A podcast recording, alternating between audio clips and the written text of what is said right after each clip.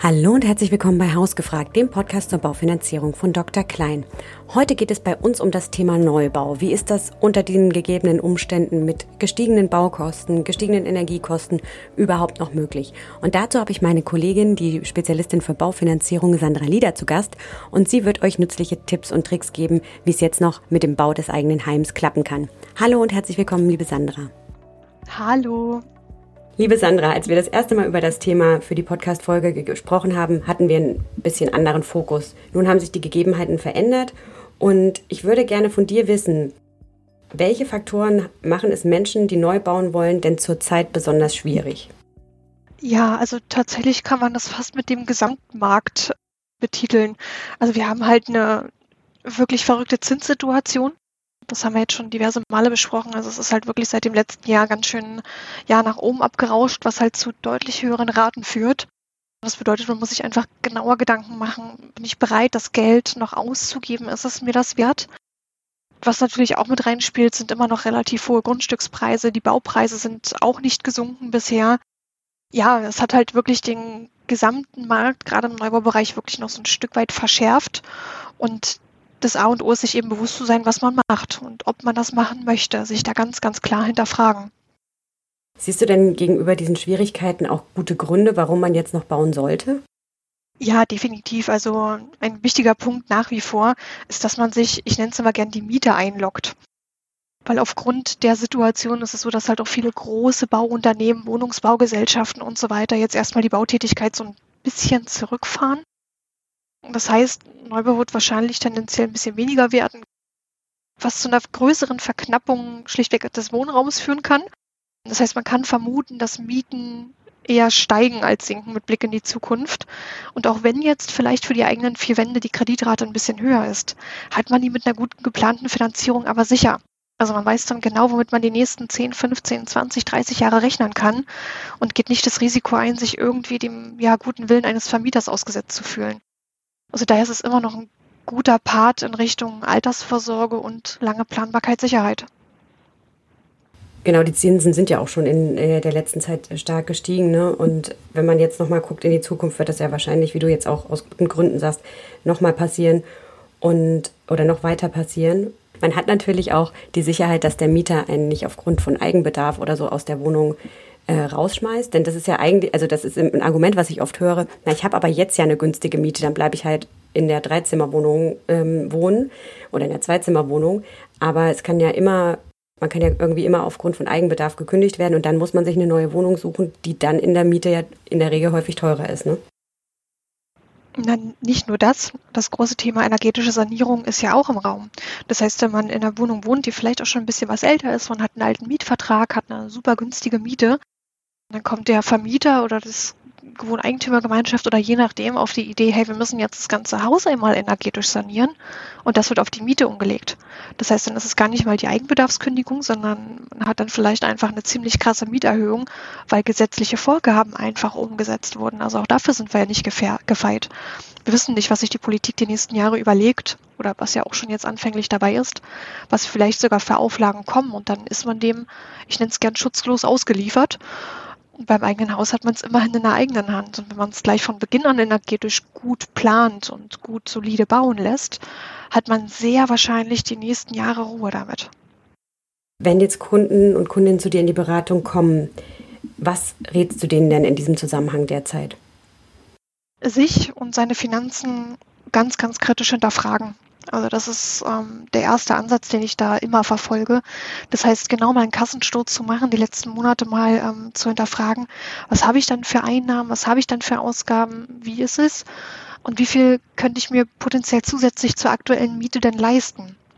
Und das ist die erste Frage, die man sich ganz, ganz kritisch stellen sollte. Also wie viel geht denn potenziell mehr? Weil daran kann man tendenziell festmachen, was kann denn mit Blick in die Zukunft funktionieren. Also einmal, wenn man sagt, okay, man traut sich jetzt nicht an das Projekt eigene Immobilie, dass man dann sagt, okay, bis wohin könnte denn die Miete gehen? Und da wird man schnell mal überrascht, wenn man dann mal in den einschlägigen Portalen ein Mietinserat einfach mal versucht zu suchen und feststellt, ah ja, ja, selbst mit unserem Limit finde ich gar nichts mehr so wirklich. Dann kommt der Gedanke ganz schnell wieder zurück zur eigenen Immobilie. Das heißt, von Beginn an kritisch sich selbst und seine Finanzen hinterfragen und keine Dinge ausschließen. Also auch man sich selbst sagt, boah, naja, mit dem, was ich da über habe, ich weiß gar nicht, ob das überhaupt geht. Hey, lass das prüfen, lass das checken, redet mit Experten drüber. Im Zweifel kommt wirklich bei raus, Mensch, das ist jetzt aber ein Stück weit knapp, aber vielleicht haben wir auch Ideen, Wege, die Türen öffnen können. Also sprechen, sich selbst hinterfragen, auf sein Bauchgefühl hören und dann einen Schlachtplan gemeinsam mit Experten auf die Beine stellen, ist in meinen Augen der richtigste Weg. Auch weil es wahrscheinlich immer sehr, sehr individuell ist, ne? dass man sagt, ähm, wir gucken gemeinsam auf eure finanzielle Situation, auf die Lebenssituation, was ist jetzt in der nächsten Zeit geplant, Kinder etc. Ne? Da kann sich das ja auch alles nochmal verändern, um dann äh, zu gucken, was bleibt übrig und wie kann die Rate dann aussehen, die ich mir leisten kann. Ne? Genau so ist es. Richtig. Sandra, wenn Leute zu dir in die Beratung kommen, haben die dann schon eine sehr konkrete Vorstellung, was sie äh, sich wünschen, wie der Neubau aussehen soll? Oder ist das noch relativ schwammig? Oder ist das ein ganz konkretes Angebot schon, was sie vielleicht auch vom Bauträger haben? Also sowohl als auch. Oft ist es so, dass ähm, wir wirklich ganz, ganz, ganz am Anfang starten, wo ich auch immer super dankbar für bin. Also wo man quasi noch eine, eine grüne Wiese hat, also noch gar nicht weiß, was, wie, wo, wo man dann von klein auf sozusagen aufbaut und sich überlegt, was und darauf dann die Suche ausrichtet. Gelegentlich ist es aber auch, dass ähm, ja, jemand bei mir ins Büro kommt und quasi schon einen Ordner mitbringt, wo alles drin ist, was das Haus betrifft, wo es dann nur noch darum geht, okay, jetzt den Kredit dazu, die Hausplanung steht zu 100 Prozent. Also sowohl als auch. Und da genauso wie ich es immer total klasse finde, wenn Bauherren total offen sind, ist es hier eben auch so, dass ich oder wir auch ganz genauso von unserer Seite offen sind und sagen, hey, egal an welcher Stelle ihr steht, wenn ihr uns braucht, sind wir am Start und helfen, wo es geht und geben unseren Input mit dazu und alle unsere Erfahrungswerte. Und vielleicht ist auch jemand, der schon komplett fertig ist mit der Planung, dann doch überrascht, wenn wir ihm noch den einen oder anderen Hinweis geben, der spätestens für die Bauphase spannend sein kann. Daher bin ich für alles zu haben. und äh, gibt es denn Dinge, die ich im Vorfeld von so einem Neubau beachten muss? ja, beachten müssen, beachten sollten. Das sind ja auch nochmal ähm, zwei Paar Schuhe. Also ein Neubau beginnt ja in meinen Augen immer eben mit einer, einer so soliden Planung. Das heißt, ähm, mit der Planung im Vorfeld, was ähm, Budgets, Limits etc. betrifft. Und dann kritisch hinterfragen, eben, was will ich, was kann ich und wo möchte ich hin? Weil der Grundstückspreis hängt eben im Hauptkern von der Lage der Immobilie ab. Also wo möchte ich hin, wo kann ich mich zu Hause fühlen? Auch da links und rechts gucken. Also ähm, oft ist es so, Mensch, ich möchte jetzt in, dem und dem Ort gerne äh, mein Häuschen bauen. Vielleicht ist aber ein Ortsteil, was direkt um die Ecke ist, ähm, ganz genauso charmant. Man hat es noch nicht auf dem Radar. Da ganz offen bleiben und seine Limits bestimmen. Also ähm, nicht nur dabei, was, was kann ich mir leisten, was will ich mir leisten, sondern auch was die Immobilie betrifft. Also wie viel Garten kann ich denn neben meiner Arbeit noch bewirtschaften? Wie groß darf dann ein Grundstück sein? Was für ein Haus kann ich mir vorstellen, selber, ich sag mal, sauber zu machen? Weil 100 Quadratmeter sind äh, leichter in Schuss zu halten als 180. Also sich da einfach einen gewissen Plan schon mal zurechtlegen. Und damit ist man gut für das Abenteuer Neubau vorbereitet. Und dann, wie gesagt, das Gespräch mit den Experten, also beraten lassen, tief informieren, tief auseinandersetzen mit, was für Möglichkeiten gibt es, was für Bauformen gibt es, was passt zu mir, wo fühle ich mich wohl. Damit kann man gut starten. Also so zu gucken, wo möchte ich ähm, leben, sozusagen, wie möchte ich leben mit viel Garten, mit wenig Garten, was kann ich ähm, bewerkstelligen, wie groß kann die Wohnfläche sein und eben auch äh, ganz klaren Rahmen, einen finanziellen Rahmen zu haben. Genau so ist das, richtig. Wenn ich jetzt weiß, ich möchte bauen in der Nähe von Berlin, wie gehe ich denn dann vor? Wie plane ich denn diesen Hausbau? Du hast jetzt schon gesagt, ähm, ich gucke mir wahrscheinlich so verschiedene Haustypen an oder so, ähm, was mir da gefallen kann. Da hast du äh, das wahrscheinlich auch schon gehört auch schon zur Planung, ne? Also wenn man für sich den Entschluss gefasst hat, ja, ich möchte bauen, ist der nächste logische Schritt, sich informieren, wie kann es denn gebaut werden. Das heißt, mit verschiedenen Baufirmen, Bauunternehmen, Bauträgern, Architekten, je nachdem, ins Gespräch gehen und offen hinterfragen, Mensch, was können die denn, was ich brauche?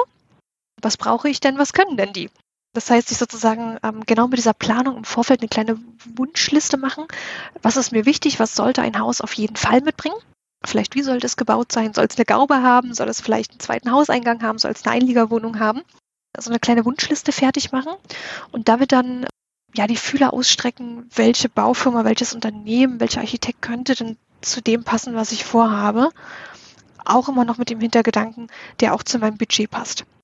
Weil na klar, auch bei Baufirmen gibt es die sogenannte eierlegende Wollmilchsau, die einfach alles können, alles machen, total super, super duper sind, die dann vielleicht aber auch entsprechend die Preise haben sich auch hinterfragen, was kann man vielleicht selbst machen? Also wenn man handwerklich begabt ist und man sagt, hey, ich traue es mir durchaus zu, die Böden in den Wohnräumen zu verlegen, dann ist das auch total super.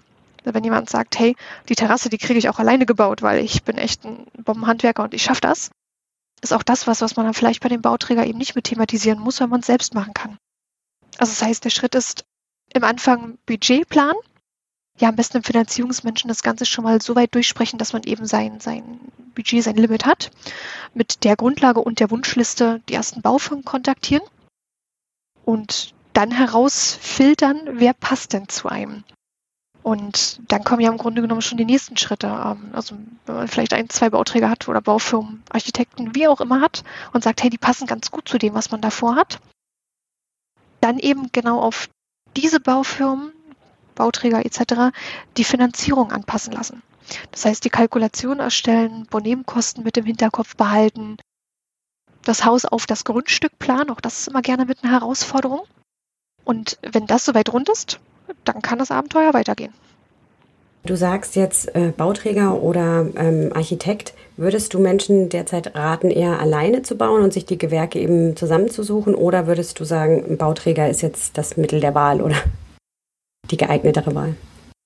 Es hängt natürlich immer ganz, ganz, ganz stark von der individuellen Situation ab. Ähm, also bei größeren Baufirmen, Bauträgern, ähm, Bauunternehmen hat man halt oft den Vorteil, dass man einen Vertragspartner hat. Das heißt, eine in Anführungsstrichen Person, eine Firma, mit der man alles regelt. Das heißt, ähm, sämtliche Haftungsthemen, sämtliche Gewährleistungsthemen, Bauzeiteinhaltung, ähm, Verteilung der Gewerke, Kosteneinhaltung, liegt dann alles bei diesem einen Vertragspartner. Ähnliches kann man aber auch, ich sag mal, mit einem Architekten erreichen, der dann selbst die Gewerke bestimmt. Das A und O dabei ist, ähm, dass man sich ganz genau die Vertragsgrundlagen anschaut. Also auch mit einem, mit einem Architekten ähm, kann man ganz klare Verträge schließen, dass der dann die ganze Gestaltung übernimmt, auch die Preise entsprechend fixiert. Wenn man aber jetzt ganz frei sich wirklich die einzelnen Gewerke rauspickt, also hier ein Dachdecker, da ein Maurer, da ein Erdbauer, auch mit denen kann man feste Verträge schließen. Dass man sagt, okay, also in einem halben Jahr wird dann das Dach sehr wahrscheinlich gedeckt werden müssen. Also wir sagen mal Q2 2024. Mach uns bitte für dann ein Angebot mit einem festen Preis. Und dann geht im Zweifel das jeweilige Gewerk in die Haftung, dass der sich auch an seine Angebote, an seine Preise hält.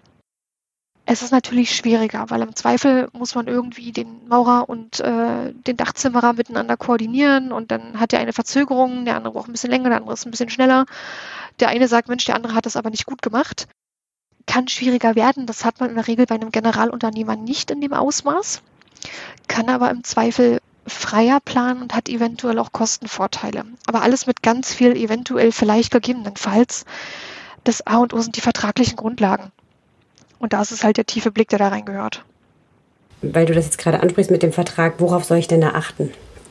Also ganz, ganz wichtig sind Preisbindungen. Also dass man wirklich planen kann, welche Kosten habe ich. Und Preisbindungen, also beim Generalunternehmer ist es relativ einfach, da sollte in der Regel drinstehen, bis dann und dann ist der vereinbarte Kaufpreis definitiv fix. Dieser Zeitraum sollte im Optimalfall so lang wie irgend möglich sein mit einzelnen Gewerken, wenn man es frei vergibt, kann es ein bisschen hakeliger werden, weil da jedes Gewerk auch gerne mal das eigene äh, Süppchen kocht. Aber Preisbindung steht gerade über allem.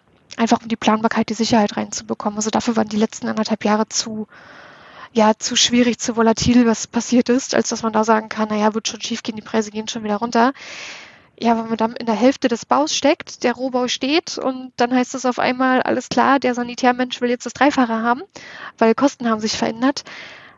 Das wird echt schwierig. Also daher Preis, Verlässlichkeit, Preisbindung schwebt überall. Hast du das denn in letzter Zeit erlebt, dass äh, Kundinnen und Kunden zu dir gesagt haben, ich hatte eine Preiszusage, aber so richtig verlässlich sind die nicht mehr? Also tatsächlich hatte ich das mit eben Generalunternehmerverträgen, die aus der Preisbindung rausgerutscht sind. Wegen der Zeit dann, weil das länger dauerte dann, oder? Genau, genau. Ähm, weil was oft unterschätzt wird, ist die Zeit, bis eine Baugenehmigung erteilt ist. Das heißt, man plant dann ganz viel und überlegt und macht und macht Statik und macht dieses und macht jenes, schickt das Ganze dann irgendwann zum Bauamt und das Bauamt sagt, Mensch, wir haben jetzt hier aber noch eine Rückfrage und dann kommt noch das Umweltamt und will auch noch was haben. Und schwupp ist die Zeit der Preisbindung rum. Das habe ich tatsächlich zuletzt mehrere Male erlebt und es ist nicht schön. Es ist nicht schön, weil es ist dann auf der einen Seite von dem Bauunternehmer das gute Recht, den Preis nach oben anzupassen. Er darf es vertraglich.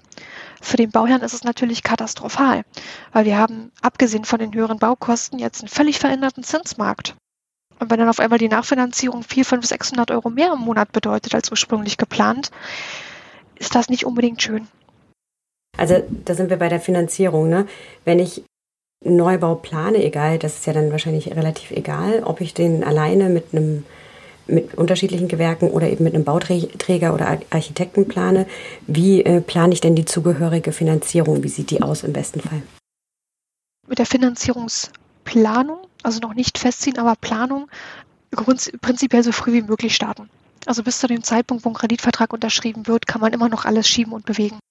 Aber wenn man jetzt die ersten ja, Kalkulationen, Angebote von Baufirmen, vom Architekten hat, kann man damit schon mal loslegen und so ein Grundgerüst bauen. Also so und so könnte die Finanzierung aussehen.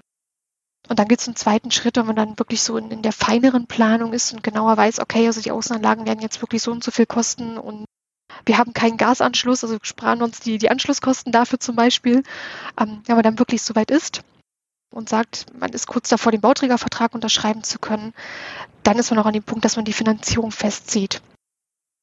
Was auch immer ganz hilfreich ist, ist, wenn man schon ähm, relativ früh eben mit dem Thema Bauantragstellung, Baugenehmigung startet, dass man halt diese Zeit dann schlichtweg verkürzt. Und was die Finanzierung betrifft, umso früher, umso besser, umso länger, umso besser. Umso länger, umso besser. Damit meine ich jetzt einmal die Zinsbindungszeit, weil aktuell ist der Unterschied von kürzeren zu längeren Zinsbindungszeiten relativ gering, sodass es oft Sinn macht, länger an die Sache ranzugehen.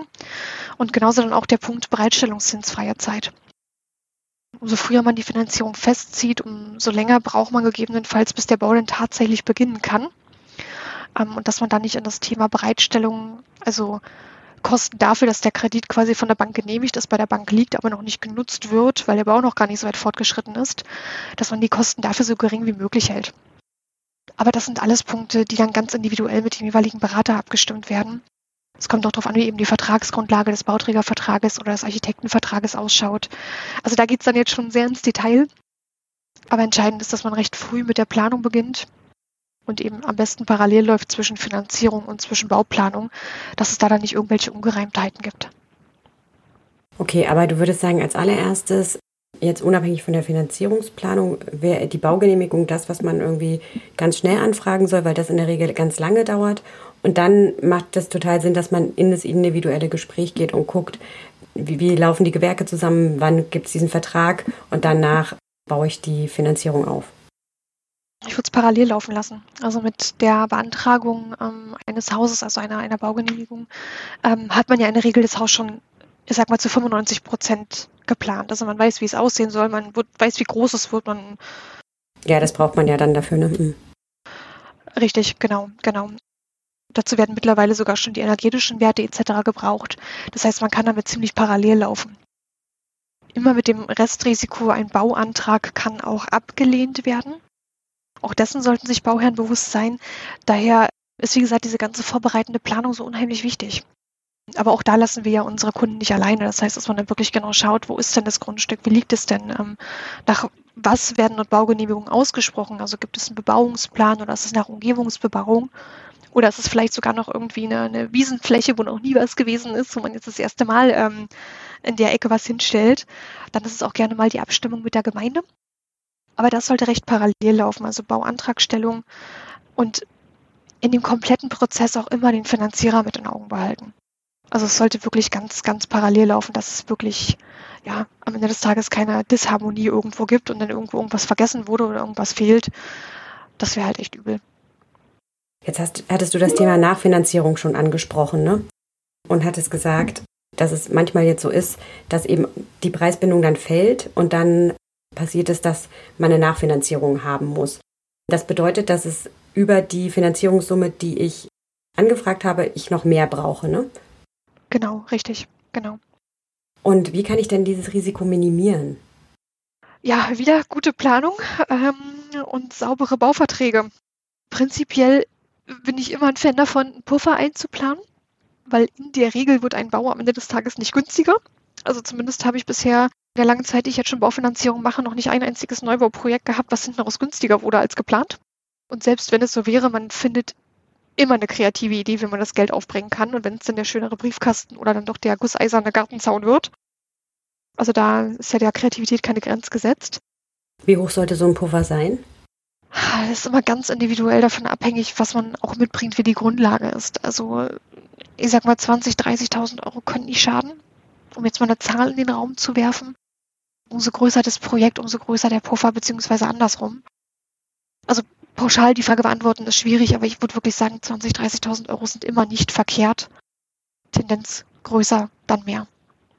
Jetzt haben wir sehr stark diese Seite be ähm, beleuchtet. Was kostet, warum kostet es mehr, warum ist es teilweise schwierig, aber es gibt ja auch Förderungen nützen die mir denn in der Regel wirklich was? Oder, weil es geht ja in, sehr stark bei der KfW zum Beispiel jetzt in so eine sehr energieeffiziente Förderung. Das heißt ja auch, ich muss ganz anders bauen schon. Und es wird ja dann auch in der Regel teurer, als wenn ich nicht energieeffizient baue. Da ist ja so ein bisschen immer die Frage, nützen mir die Förderungen wirklich was oder machen die das ganze Vorhaben eigentlich dann teurer und am Ende äh, nützt es mir gar nichts, sondern man hat eher noch draufgelegt oder halt ein Nullsummenspiel? Also grundsätzlich ist ein energetisch guter Standard immer super. Also umso besser das Haus energetisch aufgestellt ist, umso geringer werden hinten raus die Nebenkosten. Also daher, da bin ich immer ein riesen, riesen Fan von. Aber den KfW-Förderungen, gerade bei der jetzt aktuellen, ähm, ja, ist es relativ häufig so, dass schlichtweg Baufirmen das noch gar nicht darstellen können. Was daran liegt, dass die Anforderungen daran wirklich hoch sind, die die KfW jetzt mittlerweile möchte. Und viele Bauträger, Baufirmen, Bauunternehmen sagen, ey, wir lassen das raus, weil bis wir das erreichen, haben wir dann wirklich einen so utopischen Preis, dass es nicht mehr im Verhältnis steht. Die Baufirmen, die es können, sind in der Regel auch nicht die günstigsten. Und dann ist es eine ganz offene Abwägung, passt es zu einem oder passt es nicht. Also dann gegenüberstellen, wie viel Ersparnis schlichtweg in den Baukosten oder andersrum, wie viel Mehrkosten habe ich, ähm, wenn ich das die KfW-Zertifizierung bekomme, zu ähm, wie viel Ersparnis habe ich tendenziell durch den vergünstigten Kredit, beziehungsweise gegebenenfalls noch Zuschüsse und so weiter. Und da ist es relativ häufig tatsächlich ein Nullsummenspiel. Es kann aber auch in die eine oder andere Richtung Ausreißer geben. Daher da ist ein ganz wacher Blick und ein Hinterfragen enorm wichtig. Also was die Finanzierung betrifft, was den Kredit betrifft, helfen wir immer. Also wir hinterfragen auch grundsätzlich, Mensch, bei dem Bauträger kann es denn nach dem QNG etc. Zertifikat ähm, gebaut werden? Wenn wir da ein Ja bekommen, dann rechnen wir das auf jeden Fall mit ein. Wenn Nein kommt, dann kann man darüber reden, okay, kann der Bauträger das vielleicht gegen Mehrkosten machen? Also was die Kreditseite betrifft, das haben wir eh auf dem Schirm und ähm, informieren unsere Kunden entsprechend, inwieweit es wie Sinn macht. Aber auch die Baufirmen ansprechen und sagen, was kostet es mich denn, wenn ich mit oder ohne das Haus bauen würde. Einfach so eine Gegenüberstellung mal erfragen. Und daraus kann man dann relativ schnell ableiten, macht das Sinn oder macht das keinen Sinn. Ähm, und wie gesagt, der energetische Wert, umso besser, umso gut. Es hilft aber nichts, nur um jetzt vielleicht noch eine Kilowattstunde weniger pro Quadratmeter im Jahr zu haben, irgendwie 100.000 Euro höhere Investitionskosten zu haben, weil das wird sich in der Regel nie rechnen. Also wacher Blick und ganz offene, ehrliche Kommunikation und das hoffe und erwarte ich auch so ein Stück weit von den Baufirmen. Es gibt ja neben der KfW auch noch andere Förderungsmöglichkeiten, also regionale Banken, Förderbanken, die dann auch manchmal noch das ein oder andere attraktive Angebot haben. Also die haben wir natürlich auch mit auf dem Radar. Aber regional, du sagst es schon, hängt halt stark davon ab, wo ist denn der Bauort. Das heißt, ich kann jetzt relativ schwer für alle Förderbanken quer durch Deutschland sprechen. Das würde jetzt ein Stück weit schwerfallen, aber das ist auch was, was wir natürlich absolut mit auf dem Schirm haben. Also gerade jetzt in Berlin, da haben wir die IBB, wir haben die ILB in Brandenburg, die auch Förderungen mit rausgeben, wobei die gelegentlich auch an Einkommensgrenzen gekoppelt sind. Aber da will ich jetzt gar nicht zu tief ähm, ins Thema einsteigen. Das ist was, was wir natürlich mit auf dem Schirm haben oder auch BAFA-Zuschüsse etc. Also da gibt es eine ganze, ganze Menge. Aber es ist immer diese Kosten-Nutzen-Abwägung. Und das, was ich eingangs sagte, von Beginn an parallel laufen mit der Bauplanung, mit dem Finanzierungsexperten zusammenarbeiten, dann verpasst man in der Regel auch nichts. Gibt es denn Förderungen, wo du sagen würdest, das ist so ein Tipp, so ein kleiner Trick, den kennen nicht alle und der hilft Menschen dann doch nochmal da ein bisschen mehr Budget rauszuholen? Ein Kniff gibt es tatsächlich, wobei ist es ein Kniff oder ist es eher eine oft tolle Idee? Einige Bauherren bzw. angehende Bauherren denken darüber nach, in ihr Haus direkt eine Einliegerwohnung mit einzuplanen. Das heißt, dass man abgesehen von ja, seiner eigenen Wohnung, seinem eigenen Haus noch separaten, ich sag mal, eine, eine separate Eingangstür macht, wo es dann halt eine kleine Wohnung noch gibt. Das hat den Vorteil, dass man gegebenenfalls eine zusätzliche Mieteinnahme generieren kann. Also man sagt, man verbietet die Wohnung an äh, eine dritte Person, die natürlich auch passt. Also man möchte jetzt in seinem eigenen Haus nicht unbedingt jemanden haben, der den ganzen Tag nur Blödsinn macht.